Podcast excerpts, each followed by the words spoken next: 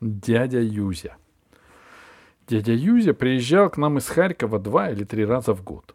Вроде бы в какое-то министерство, вроде бы по каким-то жутко склочным делам, но для нас, как он говорил, родных и близких покойного, это не имело никакого значения, ибо нам в дни своих посещений он старался доставить максимум удовольствия. Удовольствие это состояло в том, что дядя Юзя покупал билеты в театр, причем в любой, какой попадался под руку, и вел туда родителей через «не могу». Вообще придется мне в этом рассказе все время ставить множество слов в кавычки, которые обозначают, как известно, всем и каждому по правилам русского языка прямую речь.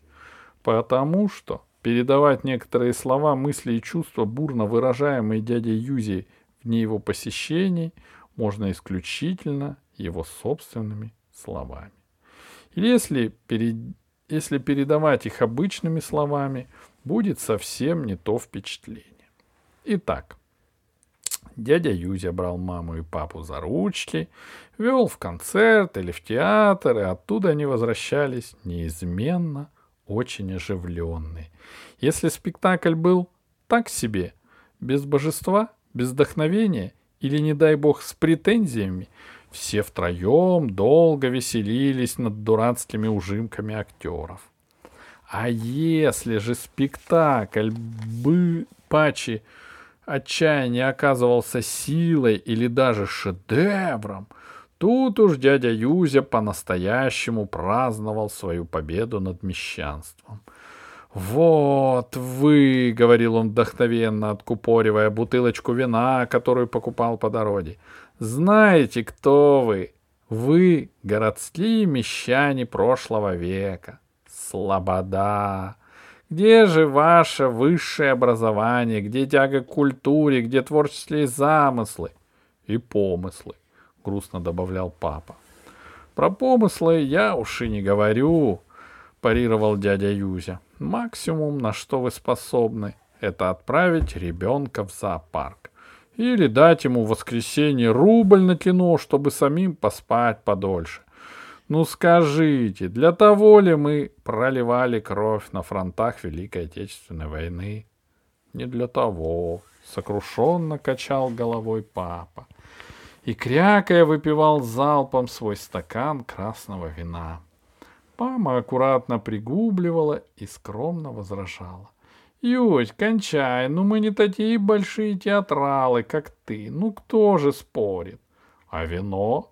Патетически восклицал дядя Юзя, указывая перстом на папу. Ты видела, как он пьет? Красное грузинское вино. Ну вот расскажи, разве так пьют красное грузинское вино? Отстань от Симы, весело кричала мама. Лучше скажи, как будем с тобой крутить котлеты? «А к кому пристань?» — парировал дядя Юзя. «Что котлеты? Котлеты — это мещанство. Кроме того, нельзя делать котлеты без яиц. Это уже не котлеты, а сосиски, если они без яиц. Не может интеллигенция жарить котлеты без яиц. Нет, может, хохотала мама. А куда мы пойдем в следующий раз? Ох, не знаю, не знаю, достойны ли вы следующего раза, улыбался Юзя, наливая в стакан красное грузинское вино и выпивал его нарочито медленными глотками, причмокивая, как наездник на лошади. С котлетами были у мамы с дядей Юзей какая-то загадочная история, смысл которой я до конца не понимал. На каком-то то ли дне рождения, то ли другом празднике они, мама и дядя Юзя, спорили о том, можно ли жарить котлеты без яиц. Причем дядя Юзя настаивал, что нельзя, а мама говорила, что, что можно. Я прекрасно помню этот то ли день рождения, то ли еще что-то. Дядя Юзя так страшно хохотал, когда мама в очередной раз сказала ему, что умеет жарить прекрасные котлеты без яиц, что все гости волей-неволей прекратили свои веселые разговоры и повернулись к спорящим. Котлеты без яиц — это все равно, что в некотором роде мужчина без яиц. Когда дядя Юзя изрек эту свою знаменитую фразу, мама вспыхнула и пошла на кухню. Стол при этом от резкого движения упал. Дядя Юзя пронес, произнес вторую знаменитую фразу, принадлежавшую, правда, Гоголю. Александр Македонский — великий человек. Но зачем же стулья ломать? После чего папа покрутил пальцем у виска и помчался на кухню успокаивать маму.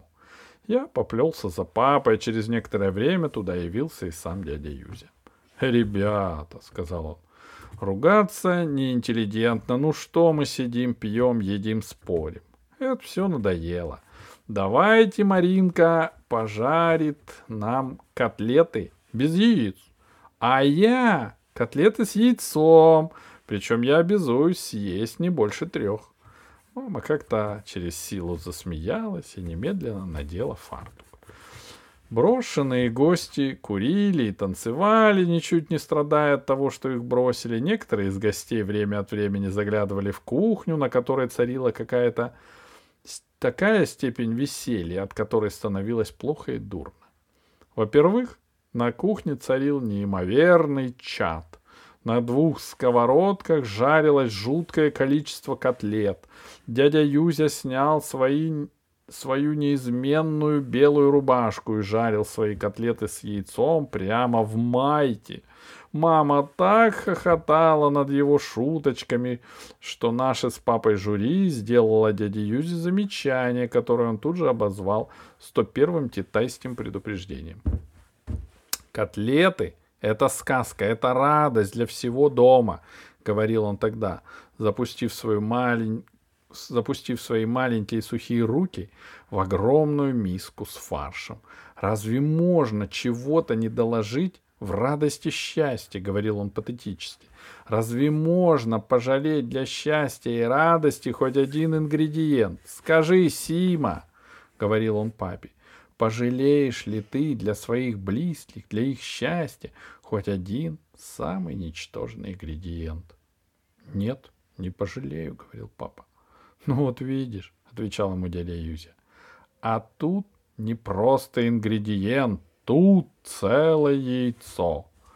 Знаешь что, Юзенька, говорила мама, веселым, веселыми шлепками формируя маленькие толстенькие котлетки. Когда слишком много ингредиентов, это уже не счастье, это какой-то суп.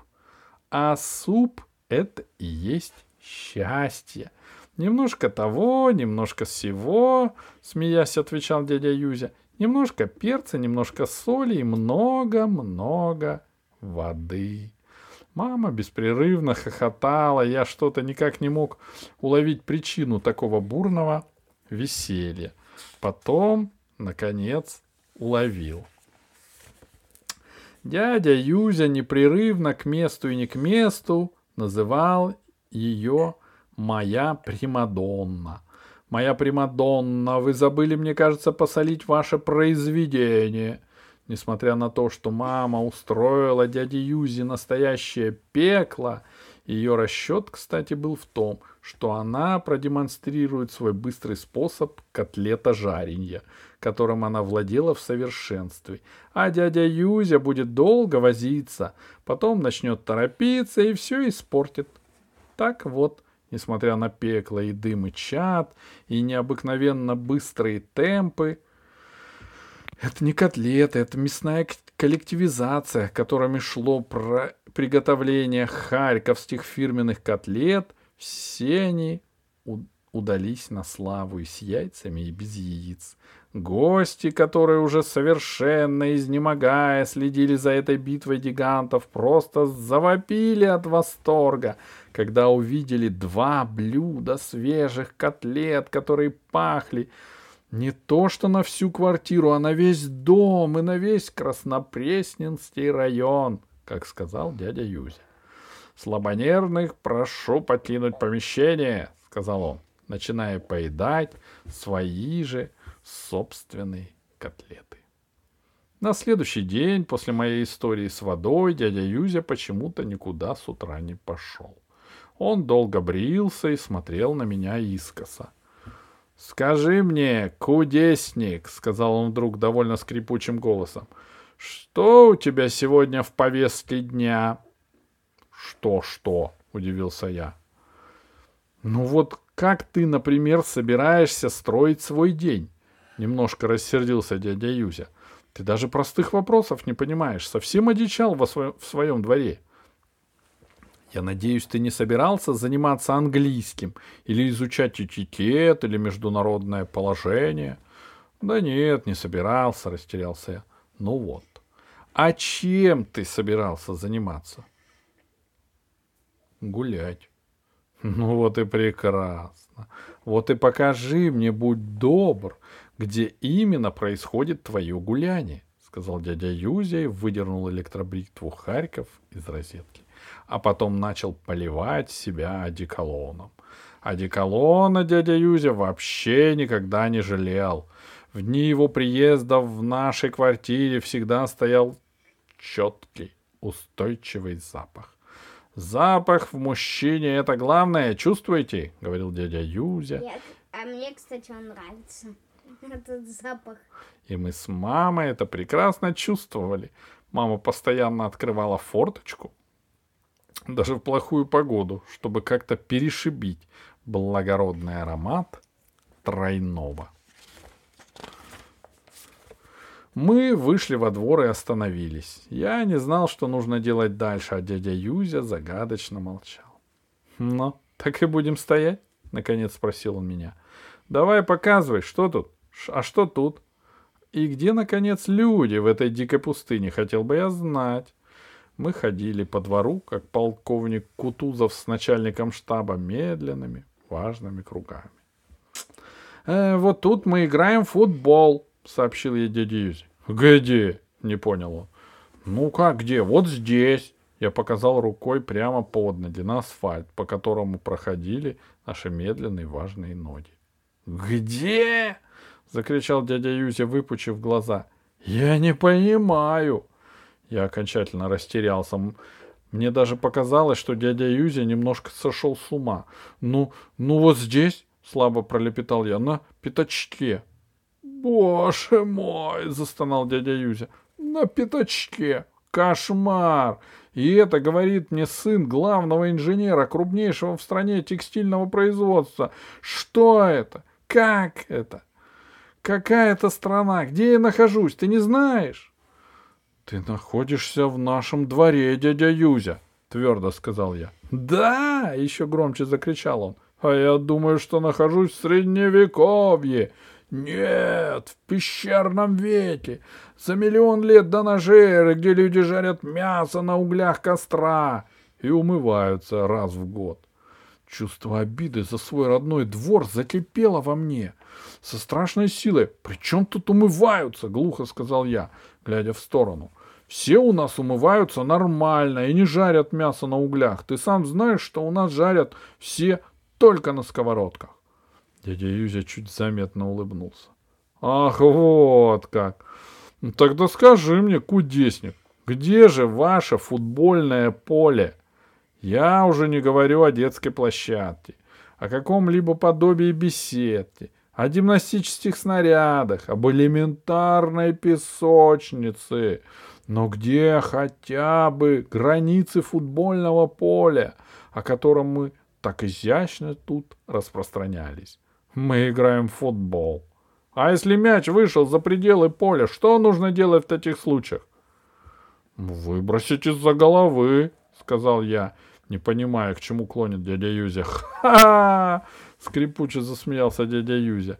Да не выбросить, а ввести мяч броском из-за головы обеих рук, при этом не отрывая пяток от земли. Да ты вообще знаешь, как играют в футбол? Вдруг засомневался он. Дядя Юзя, ну что ты, меня мучаешь, укоризненно сказал я. У нас нет футбольного поля, мы играем прямо здесь. А ворота? Не сдавался дядя Юзя. Неужели вы используете наш послевоенный метод? Ставите два кирпича или еще того лучше, два школьных портфеля? Да, признался я. Какой ужас! Схватился за голову дядя Юзя. Но ведь с тех пор, как кончилась война, прошло уже много лет, десятки лет. За это время наша сборная успела стать чемпионом Европы, выиграть Олимпиаду в Мельбурне. Лев Яшин стал лучшим вратарем всех времен и народов. Игорь Нетто женился на актрисе театра на Малой Бронной Ольге Яковлевой. Впрочем, это к делу не относится. Как же так? Почему вы не добьетесь строительства в вашем дворе современной оборудованной спортплощадки? Повисла неловкая пауза. Ну что ты молчишь? Вдруг по-настоящему расстроился дядя Юзя. Ты что, не понимаешь? Человек сам кузнец своего счастья. Неужели тебе никто этого не говорил? Ты должен заставить своего отца обратиться в ваш ЖЭК, поднять на ноги общественность, написать письмо в райком. Это же элементарно. Если бы я здесь жил, у вас была бы спортплощадка через месяц. Я вдруг представил себе, как дядя Юзя заставляет вечером моего папу идти в ЖЭК, как наседает на него со словами «Сима, ты же главный инженер крупнейшего в стране текстильного производства». Неужели это и есть общее дело? С грустью подумал я. Дядя Юзя, как это обычно водится, с легкостью угадал мои мысли. «Да, да, да!» — воскликнул он. «Это и есть твое общее дело. Ты должен поднять всех на ноги. Я еще раз тебе повторяю, ты должен сплотить вокруг себя все то лучшее, что еще живет и дышит на этой территории. Обвел он наш двор широким движением руки. Ты должен стать вдохновителем и организатором. Ты меня понял. Патетически закончил дядя Юзя. Я понял, дядя Юзя, послушно сказал я. Пошли домой, пожалуйста. Нет, я вижу, что ты не понял, сказал дядя Юзя. Поэтому сейчас прямо вот на этом самом месте я дам тебе, может быть, главный урок в твоей жизни. Слушай, запоминай, это будет для тебя поважнее всякой школы. Дядя Юзя стал оглядываться в поисках подходящего объекта для своего показательного урока. «Послушайте», — громко обратился он к спешащему мимо человечку, Остановитесь на секундочку. Я в ужасе замер. Мужчина чуть не споткнулся от неожиданности. «В чем дело?» — недовольно сказал он. «Нет, ничего», — неожиданно мягко сказал дядя Юзя. «Просто я хотел узнать ваше мнение. Как вы находите? В этом дворе дети могут нормально расти и развиваться?» «Что?» — грозно пробасил мужчина, надвигаясь на дядю Юзю могучей грузью. Но дядя Юзя был абсолютно хладнокровен. «Я вас спрашиваю», — повысил он голос, — «в этом дворе есть условия для хоть какого-нибудь воспитания подрастающего поколения? Вы-то сами где живете?» «Я? Вон в том дворе», — мужчина показал рукой и уставился на дядю Юзю во все глаза. «А там есть детская площадка?» — строго спросил дядя Юзя.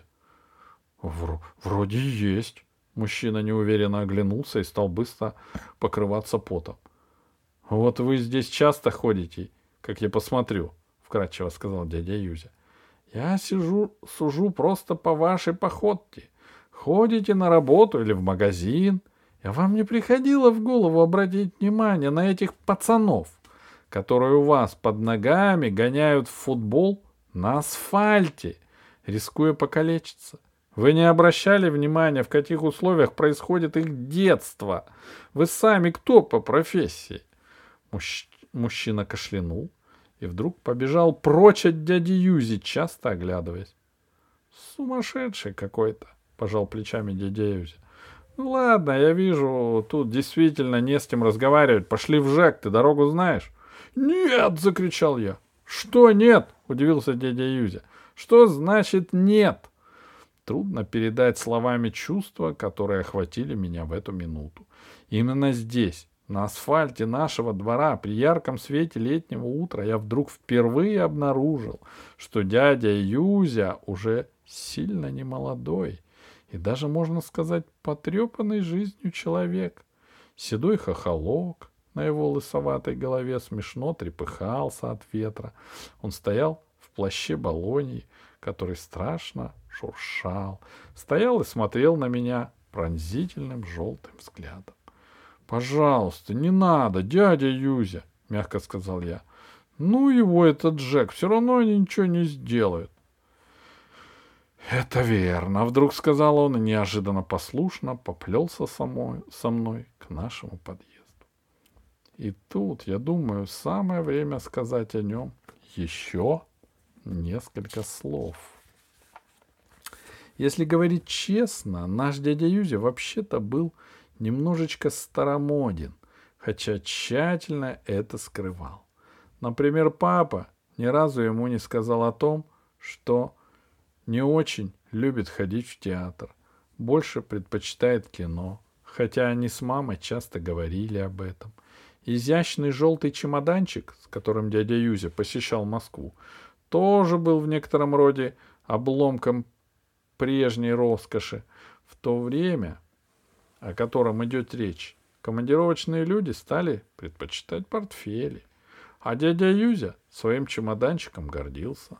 «Он же трофейный, немецкий!» — говорил дядя Юзя, хлопая чемоданчик по кожаным чешуйчатым бокам — Ему же износа не будет. Еще сто лет. Дядя Юзи вообще любил ездить. Пол жизни он провел в командировках. Профессия его называлась, на мой слух, странно. Снабженец. Во время войны обеспечивал фронт всем необходимым, скромно говорил о себе дядя Юзя. Когда у них с мамой случилась ссора, они, она уходила на кухню и бурчала себе под нос, что одни мерзли во время войны в окопах, а другие обеспечивали их всем необходимых. Но глаза говорить это дяде Юзи она, конечно, не решалась. Любовь к поездам, к вокзальным буфетам, гостиницам, к тройному одеколону, к парикмахерским, к свежим газетам и рыбным консервам, к чистому прохладному утру, когда поезд приходит к перрону нового города. Все это отличало дядю Юзю от всех известных мне людей. Он нес свой чемоданчик сквозь целую страну, абсолютно уверенный в своей нужности и необходимости. В том, что рано или поздно всем это объяснит и докажет, и даже расскажет, как нужно жить в том, как дядя Юзя тщательно гладит свои брюки, как галантно кланялся и приглашал на танец мою маму. Было что-то довоенное, так я, по крайней мере, тогда думал. Шарф дядя Юзя носил под цвет. В карман пиджака клал платочек треугольничком. В общем, одевался тщательно, хотя вокруг него была уже другая эпоха. Эпоха свитеров, бород и джинсов моим родителям дядя Юзи относился как к младшим, ведь они поженились в то время, когда у него уже были взрослые дети, и точно. Сын дяди Юзи, Шурик, был почти ровесником моего папы. Шурик тоже иногда приезжал, привозил от тети Гали, как правило, воблу, которую называл тарань. В отличие от своего папы, Шурик не приглашал нас в театры. Иногда не приходил ночевать, заставляя маму волноваться. Часто бывал небрит и помят, брюки носил неглаженные, рубашку на, на животе забывал застегивать. Но характер у него был тоже веселый.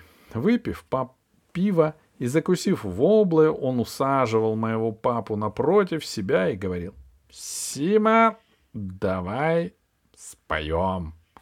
И сам затягивал, отбивая такт рукой. Вы слышите, грохочет барабан. Солдат, прощайся с ней, прощайся с ней. Уходит взвод, туман, туман, туман. А прошлое ясней, ясней, ясней. Мы поднялись пешком на шестой этаж. Ехать на лифте дядя Юзи почему-то не захотел. Вошли в квартиру. Я не знал, что будет дальше, какие меры воспитания еще придумал дядя Юзя. Но он вдруг достал свой желтый чемоданчик и молча стал складывать туда бритвенные принадлежности. — Ты что? — изумился я. — Уже уезжаешь, а мама разве знает? — Ага, — кивнул он. — Уезжаю. Мама не знает. Так уж получилось. Очень короткая командировка. На один день. Не хотел говорить твоим. Я же обещал их сводить в театр. Дядя Юзя был таким грустным, что я сам чуть не заплакал. «А ты не можешь остаться!» — тихо сказал я. «Нет», — коротко сказал дядя Юзя и пошел к двери. Потом присел на дорожку и сказал мне напоследок. «Не расстраивайся, все будет хорошо». Совершенно не понимаю, как произошла моя последняя встреча с дядей Юзей. Сегодня весь наш Харьковский клан живет в Израиле. Там они, наверное, осваивают местное производство, сельское хозяйство и жилищно-коммунальный сектор. А адреса их у меня теперь нет. И у мамы тоже. А жаль, благодаря дяде Юзе и его взрослым сыновьям я понял простую вещь. Человек живет не только во времени, но и в пространстве. Вернее, должен жить. Где-то должны быть родные и близкие покойного, которые мог, которым можно позвонить и к которым можно приехать желтым командировочным чемоданчиком. Где-то должно быть твое продолжение — похожее и не похожее. Ну ладно, буду зато сам распространяться вширь и вдаль. У меня ведь тоже есть дети и брат, так что все еще впереди. Надо ли говорить о том, что как только дядя Юзя уехал, его идея сразу получила неожиданное воплощение. Через маму, к нашим соседкам, от соседок к другим соседкам. Короче, дня через два ко мне подошли Колупаев с Суреном и сказали, «Ты чё, Лёва, решил стадион без нас строить? Смотри, потом не обижайся». Я совершенно столбенел.